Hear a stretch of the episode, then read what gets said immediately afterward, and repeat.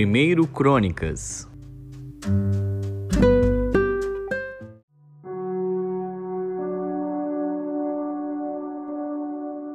Primeiro Crônicas, capítulo 28 Então Davi reuniu em Jerusalém todos os príncipes de Israel, os príncipes das tribos e os capitães das turmas que serviam o rei, e os capitães dos milhares, e os capitães das centenas, e os administradores de toda a fazenda e possessão do rei e de seus filhos, como também os oficiais, os poderosos e todo homem valente. E pôs-se o rei Davi em pé, e disse: Ouvi-me, irmãos meus e povo meu. Em meu coração propus eu edificar uma casa de repouso para a arca da aliança do Senhor e para o estrado dos pés do nosso Deus, e eu tinha feito preparo para a edificar. Porém Deus me disse: Não edificarás casa ao meu nome, porque és homem de guerra e derramaste muito sangue. E o Senhor Deus de Israel escolheu-me de toda a casa de meu pai, para que eternamente fosse rei sobre Israel, porque a Judá escolheu por soberano, e a casa de meu pai na casa de Judá, e entre os filhos de meu pai se agradou de mim, para me fazer reinar sobre todo Israel, e de todos os meus filhos, porque muitos filhos me deu o Senhor, escolheu ele, o meu filho Salomão, para se assentar no trono do reino do Senhor sobre Israel. E me disse: Teu filho Salomão, ele edificará a minha casa e os meus átrios, porque eu escolhi para filho, e eu lhe serei por pai, e estabelecerei o seu reino para sempre, se perseverar em cumprir os meus mandamentos e os meus juízos, como até ao dia de hoje. Agora, pois, perante os olhos de todo Israel, a congregação do Senhor, e perante os ouvidos de nosso Deus, guardai e buscai todos os mandamentos do Senhor vosso Deus, para que possuais esta boa terra, e a façais herdar a vossos filhos depois de vós para sempre. E tu, meu filho Salomão, Conhece o Deus de teu pai e serve-o com um coração perfeito e com uma alma voluntária, porque esquadrinha o Senhor todos os corações e entende todas as imaginações dos pensamentos. Se o buscares, será achado de ti, porém, se o deixares, rejeitar-te-á para sempre. Olha, pois, agora, porque o Senhor te escolheu para edificares uma casa para o santuário.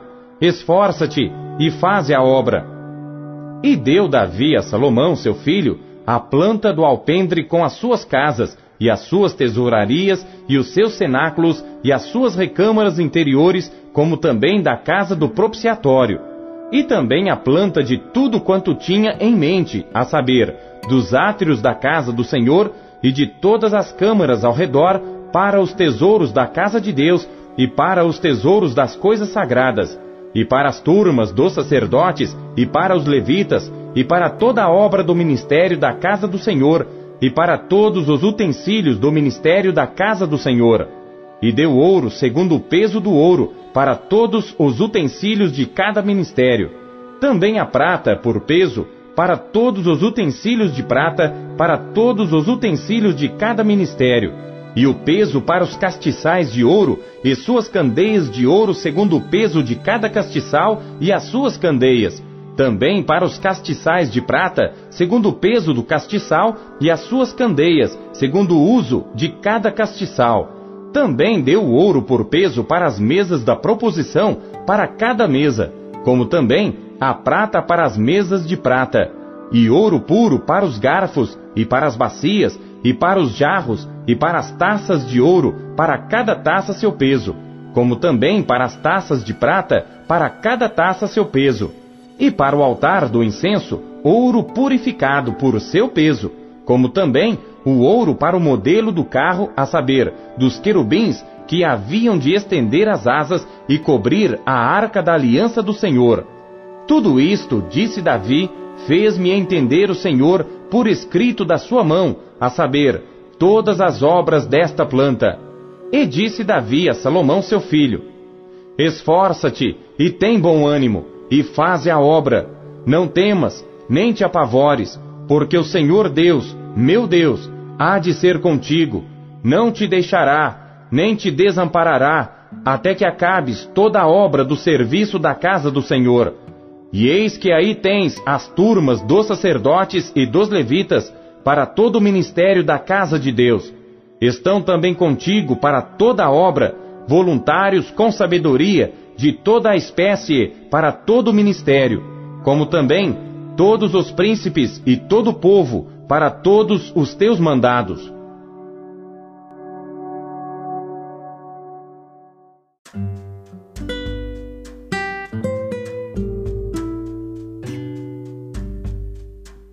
Segunda Pedro.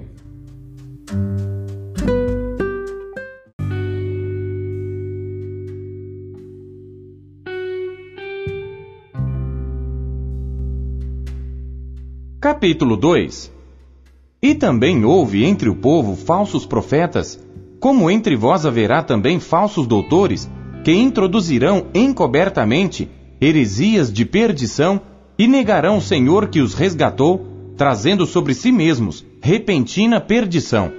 E muitos seguirão as suas dissoluções, pelos quais será blasfemado o caminho da verdade. E por avareza farão de vós negócio com palavras fingidas sobre os quais, já de largo tempo, não será tardia a sentença e a sua perdição não dormita. Porque se Deus não perdoou aos anjos que pecaram, mas havendo-os lançado no inferno, os entregou às cadeias da escuridão, ficando reservados para o juízo, e não perdoou ao mundo antigo, mas guardou a Noé, pregoeiro da justiça, com mais sete pessoas, ao trazer o dilúvio sobre o mundo dos ímpios, e condenou à destruição as cidades de Sodoma e Gomorra, reduzindo-as à cinza e pondo-as para exemplo aos que vivessem impiamente, e livrou o justo Ló, enfadado da vida dissoluta dos homens abomináveis, porque este justo, habitando entre eles, afligia todos os dias a sua alma justa, vendo e ouvindo sobre as suas obras injustas. Assim sabe o Senhor livrar da tentação os piedosos, e reservar os injustos para o dia do juízo, para serem castigados. Mas principalmente aqueles que, segundo a carne, andam em concupiscências de imundícia e desprezam as autoridades, atrevidos, obstinados, não receando blasfemar das dignidades, enquanto os anjos, sendo maiores em força e poder, não pronunciam contra eles juízo blasfemo diante do Senhor. Mas estes, como animais irracionais que seguem a natureza, feitos para serem presos e mortos, blasfemando do que não entendem, perecerão na sua corrupção, recebendo o galardão da injustiça. Pois que tais homens têm prazer nos deleites cotidianos, nódoas são eles e máculas, deleitando-se em seus enganos, quando se banqueteiam convosco, tendo os olhos cheios de adultério, e não cessando de pecar, engodando as almas inconstantes, tendo o coração exercitado na avareza, filhos de maldição, os quais, deixando o caminho direito, erraram seguindo o caminho de Balaão, filho de Beor, que amou o prêmio da injustiça, mas teve a repreensão da sua transgressão. O mudo jumento, falando com voz humana, impediu a loucura do profeta. Estes são fontes sem água, nuvens levadas pela força do vento, para os quais a escuridão das trevas eternamente se reserva, porque falando coisas muito arrogantes de vaidades, engodam com as concupiscências da carne e com dissoluções aqueles que se estavam afastando dos que andam em erro, prometendo-lhes liberdade, sendo eles mesmos servos da corrupção. Porque de quem alguém é vencido, do tal faça também servo Porquanto, se depois de terem escapado das corrupções do mundo, pelo conhecimento do Senhor e Salvador Jesus Cristo, forem outra vez envolvidos nelas e vencidos, tornou-se-lhes o último estado pior do que o primeiro. Porque melhor lhes fora não conhecerem o caminho da justiça, do que conhecendo-o, desviarem-se do santo mandamento que lhes fora dado. Deste modo sobreveio-lhes o que por um verdadeiro provérbio se diz: O cão voltou ao seu próprio vômito, e a porca lavada ao espojadouro de lama.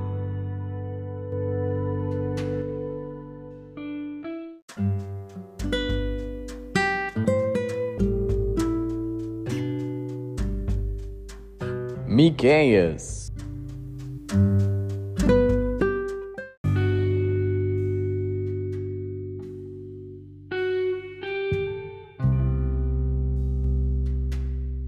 Capítulo 5 Agora ajunta-te em tropas, ó filha de tropas.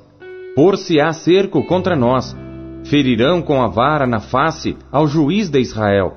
E tu, Belém Efrata, posto que pequena, entre os milhares de Judá, de ti me sairá o que governará em Israel, e cujas saídas são desde os tempos antigos, desde os dias da eternidade. Portanto, os entregará até ao tempo em que a que está de parto tiver dado à luz.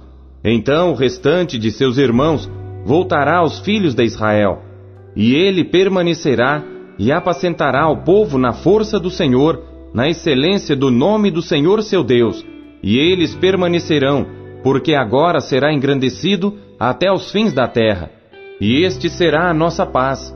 Quando a Assíria vier à nossa terra, e quando pisar em nossos palácios, levantaremos contra ela sete pastores e oito príncipes dentre os homens. Esses consumirão a terra da Assíria à espada, e a terra de Nimrod nas suas entradas. Assim nos livrará da Assíria quando vier à nossa terra e quando calcar os nossos termos.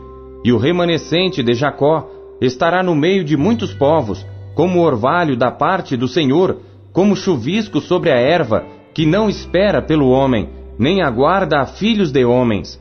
E o restante de Jacó estará entre os gentios, no meio de muitos povos, como um leão entre os animais do bosque, como um leãozinho entre os rebanhos de ovelhas, o qual, quando passar, pisará e despedaçará, sem que haja quem as livre. A tua mão se exaltará sobre os teus adversários, e todos os teus inimigos serão exterminados. E sucederá naquele dia, diz o Senhor, que eu exterminarei do meio de ti os teus cavalos, e destruirei os teus carros, e destruirei as cidades da tua terra, e derrubarei todas as tuas fortalezas, e exterminarei as feitiçarias da tua mão, e não terás adivinhadores, e destruirei do meio de ti as tuas imagens de escultura e as tuas estátuas, e tu não te inclinarás mais diante da obra das tuas mãos, e arrancarei os teus bosques do meio de ti, e destruirei as tuas cidades, e com ira e com furor farei vingança sobre os gentios que não ouvem.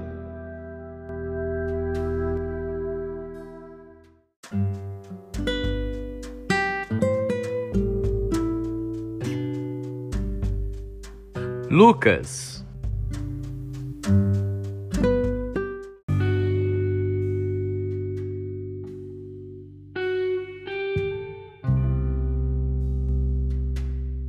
Capítulo 14 Aconteceu num sábado que, entrando ele em casa de um dos principais dos fariseus para comer pão, eles o estavam observando. E eis que estava ali diante dele um certo homem hidrópico. E Jesus, tomando a palavra, falou aos doutores da lei e aos fariseus, dizendo: É lícito curar no sábado? Eles, porém, calaram-se. E tomando-o, o curou e despediu. E disse-lhes: qual será de vós o que, caindo-lhe num poço em dia de sábado, o jumento ou o boi, o não tire logo? E nada lhe podiam replicar sobre isto. E disse aos convidados uma parábola, reparando como escolhiam os primeiros assentos, dizendo-lhes: Quando por alguém fores convidado às bodas, não te assentes no primeiro lugar. Não aconteça que esteja convidado outro mais digno do que tu, e vindo o que te convidou a ti e a ele, te diga: Dá o lugar a este, e então, com vergonha, tenhas de tomar o derradeiro lugar. Mas quando fores convidado, vai e assenta-te no derradeiro lugar, para que quando vier o que te convidou, te diga: Amigo, sobe mais para cima. Então terás honra diante dos que estiverem contigo à mesa. Porquanto qualquer que a si mesmo se exaltar, será humilhado, e aquele que a si mesmo se humilhar, será exaltado. E dizia também ao que o tinha convidado: Quando deres um jantar ou uma ceia, não chames os teus amigos, nem os teus irmãos, nem os teus parentes, nem vizinhos ricos, para que não suceda que também eles te tornem a convidar, e te seja isso recompensado. Mas quando fizeres convite, chama os pobres, aleijados, mancos e cegos, e serás bem-aventurado, porque eles não têm com que tu recompensar, mas recompensado te será na ressurreição dos justos. E ouvindo isto, um dos que estavam com ele à mesa disse-lhe: Bem-aventurado que comer pão no reino de Deus. Porém ele lhe disse: Um certo homem fez uma grande ceia e convidou a muitos. E à hora da ceia, mandou o seu servo dizer aos convidados: Vinde, que já tudo está preparado. E todos a uma começaram a excusar-se. Disse-lhe o primeiro: Comprei um campo, e importa ir vê-lo. Rogo-te que me hajas por escusado. E outro disse: Comprei cinco juntas de bois, e vou experimentá-los. Rogo-te que me hajas por escusado. E outro disse: Casei, e portanto não posso ir. E voltando aquele servo, anunciou estas coisas ao seu senhor. Então o pai de família, indignado, disse ao seu servo: Sai depressa pelas ruas e bairros da cidade e traze aqui os pobres e aleijados e mancos e cegos. E disse o servo: Senhor, feito está como mandaste, e ainda há lugar. E disse o Senhor ao servo: Sai pelos caminhos e valados e força-os a entrar, para que a minha casa se encha. Porque eu vos digo que nenhum daqueles homens que foram convidados provará a minha ceia. Ora, ia com ele uma grande multidão, e voltando-se, disse-lhe: Se alguém vier a mim, e não aborrecer a seu pai, e mãe, e mulher, e filhos, e irmãos e irmãs, e ainda também a sua própria vida, não pode ser meu discípulo. E qualquer que não levar a sua cruz, e não vier após mim, não pode ser meu discípulo. Pois qual de vós, querendo edificar uma torre, não se assenta primeiro a fazer as contas dos gastos, para ver se tem com que a acabar? Para que não aconteça que depois de haver posto os alicerces, e não a podendo acabar, todos os que a virem comecem a escarnecer dele, dizendo: Este homem começou a edificar e não pôde acabar. Ou qual é o rei que, indo à guerra a pelejar contra outro rei, não se assenta primeiro a tomar conselho? Sobre se com dez mil pode sair ao encontro do que vem contra ele com vinte mil? De outra maneira, estando o outro ainda longe, manda embaixadores e pede condições de paz. Assim, pois, qualquer de vós que não renuncia a tudo quanto tem, não pode ser meu discípulo. Bom é o sal, mas se o sal degenerar, com que se há de salgar? Nem presta para a terra, nem para o monturo lançam-no fora. Quem tem ouvidos para ouvir, ouça.